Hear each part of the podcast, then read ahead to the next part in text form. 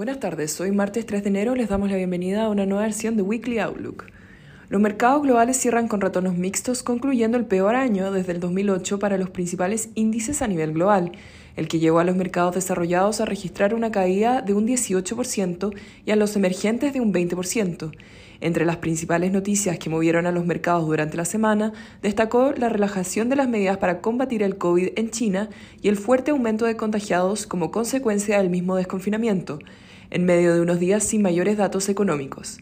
En la medida que el gigante asiático avanza con la rápida reapertura de su economía, se reportó un porcentaje importante de casos positivos en vuelos provenientes desde China, lo que llevó al establecimiento de nuevas restricciones para viajeros provenientes de este país por parte de Estados Unidos. En el ámbito local, el Banco Central informó que extenderá hasta el 2 de junio la renovación del stock de posiciones de venta de dólares forwards por el equivalente a 9.110 millones de dólares que, según lo anunciado previamente, terminaba el 13 de enero.